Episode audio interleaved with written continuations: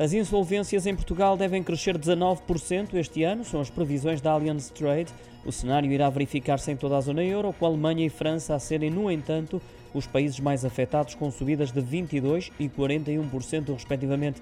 Isto porque estão a terminar os apoios relacionados com a pandemia e também com a escalada dos preços da energia que foram concedidos pelos governos europeus também porque muitas empresas vão enfrentar os encargos resultantes dos empréstimos públicos obtidos também durante o período pandémico.